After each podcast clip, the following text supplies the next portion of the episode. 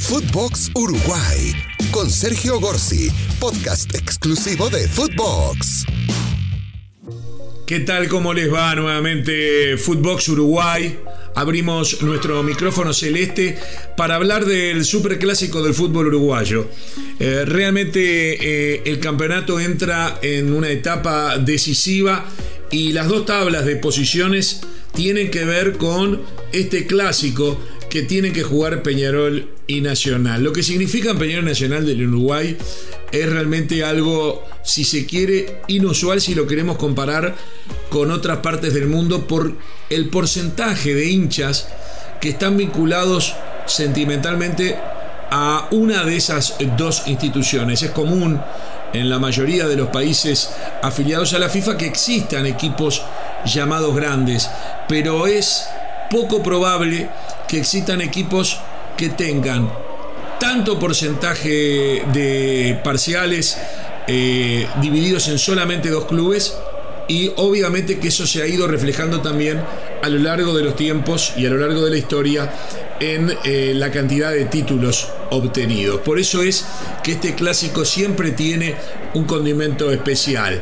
Eh, recomiendo, si bien debo confesar que todavía no lo escuché, pero recomiendo el trabajo en podcast de mi compañero Alberto Lati, que en Biblioteca Footbox está preparando y ya ha preparado un podcast dedicado a un tema que en Uruguay es tremendo, que tiene que ver con el decanato. ¿Quién nació antes? Si Peñarol o Nacional. De ese tema yo no voy a hablar, porque además después que lo escuche Alberto Lati, haré en uno de mis podcasts también daré mi opinión porque es un tema evidentemente polémico y que viene desde el comienzo mismo de la historia del fútbol.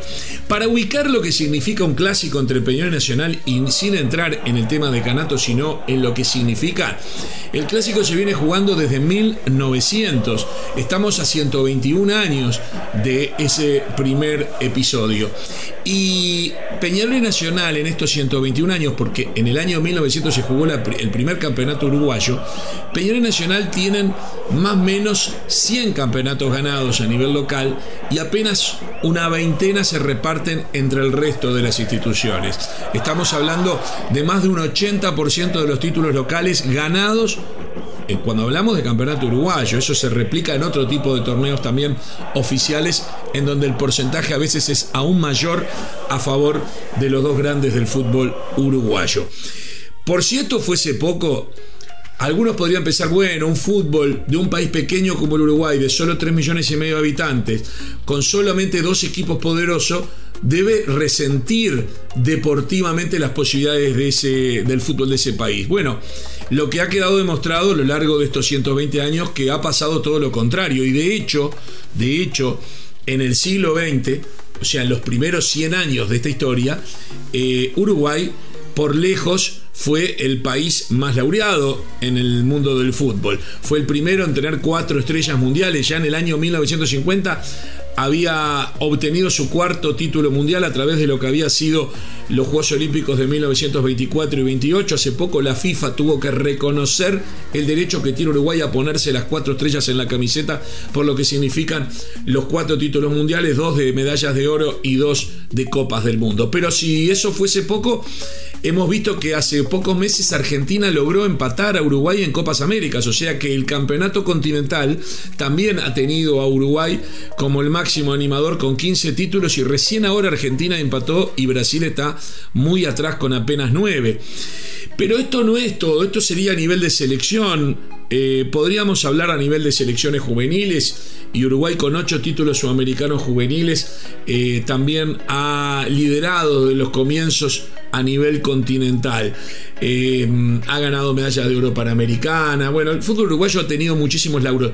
Pero lo que tiene que ver con los clubes, que son los que se van a enfrentar en el próximo clásico, hay un hecho que no se puede soslayar. Peñarol y Nacional, por orden de aparición en cuanto a lo que voy a contar, Peñarol primero y Nacional después, fueron los dos primeros clubes tricampeones mundiales. Peñarol logró sus títulos mundiales en su segunda edición, en 1961, todo nació en el 60, donde Peñarol salió campeón de América, pero perdió la final con Real Madrid, la final del mundo. En el 61, Peñarol sale campeón del mundo y derrota al Benfica de Portugal, el Benfica de Eusebio. Pues bien, Peñarol logró ser tricampeón del mundo agregándole el título del año 66 ante el Real Madrid y el título de 1982 cuando ya las copas del mundo se definían en Japón y le ganó a las tombillas de Inglaterra. O sea que en 1982, 82 años después de comenzado el siglo XX, el primer equipo tricampeón mundial fue un uruguayo, Peñarol. Y seis años después fue empatado por otro uruguayo, por Nacional. Nacional fue campeón del mundo primero en 1971, en finales ganadas al Panathinaikos de Grecia. En 1980 en el primer eh, campeonato que se define en Japón, cuando la sede pasó de ser ida y vuelta, pasó de, tener ida y vuelta en los partidos a ser sede única en Japón, eh, Nacional le ganó al Nottingham Forest de Inglaterra y en 1988 Nacional consigue su tricampeonato venciendo al PSV Eindhoven de Holanda en una dramática definición por penales también en Tokio, en donde un equipo del PSV que tenía entre otras figuras a Romario de Brasil y al tan eh, hoy nombrado Koeman, recientemente cesado como técnico de, de Barcelona. Pero a lo que yo quería llegar es, estamos hablando de que a lo largo del siglo XX fueron los dos primeros tricampeones del mundo y apenas unos años después el Milan también consiguió el tercer campeonato mundial y así terminó el siglo XX. Había tres tricampeones del mundo, Peñarol, Nacional y Milan. ¿Entienden ustedes lo que estoy hablando cuando hablo del clásico del fútbol uruguayo?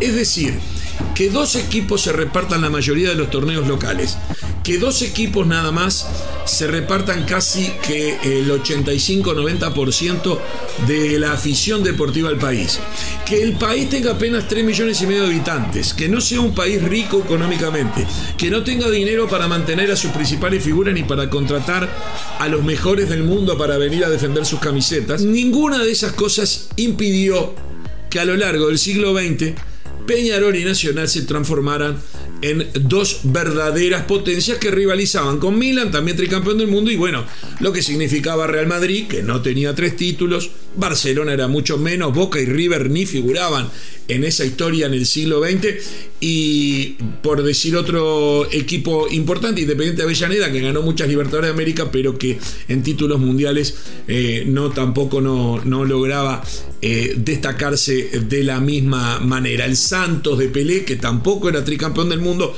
pero al cual la figura de Pelé potenció a nivel mundial. De ahí no podemos salir, no podemos irnos de ese mapa de grandes equipos del siglo XX. En este siglo XXI, el fútbol uruguayo fue golpeado por una realidad dura en materia de clubes.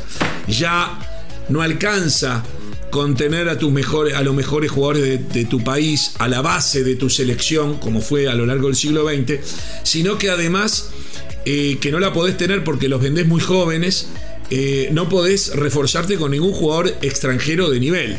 Todo eso llevó a que Peñarol Nacional en estos últimos 20 años o en lo que va del siglo XXI desaparecieran de la posibilidad de definir eh, ese tipo de torneos internacionales. Ya no ganan más la Libertadores y mucho menos podrían participar por un campeonato mundial de clubes. Sin embargo, el clásico sigue convocando, la gente entiende lo que eso significa y lo que significa ser los pilares de un fútbol uruguayo que en este siglo XXI se viene destacando por haber sido protagonista en campeonatos del mundo. Uruguay lo fue en el 2010 en Sudáfrica, cuando se metió en semifinales, liderados por Diego Forlán.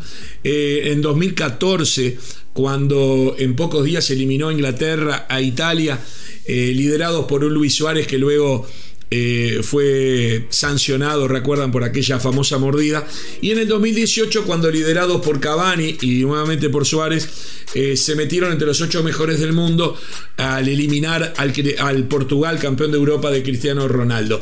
Es decir, Uruguay a nivel de selecciones mantiene un poderío que le permite competir con los más grandes. Ha metido en este siglo XXI eh, selecciones juveniles finalistas de campeonatos mundiales, tanto sub-17 sobre sub eh, como sub-20. Ha ganado Juegos Panamericanos, ha ganado eh, Sudamericanos juveniles, pero a nivel de clubes esto los ha alejado de la gran lucha. Dentro de todo ese panorama se van a enfrentar Peñarol y Nacional este domingo en un clásico en el cual el obligado a ganar es Nacional porque es el que está detrás en las dos tablas de posiciones, la del clausura, que es una forma de llegar a la definición, o la de la propia tabla anual.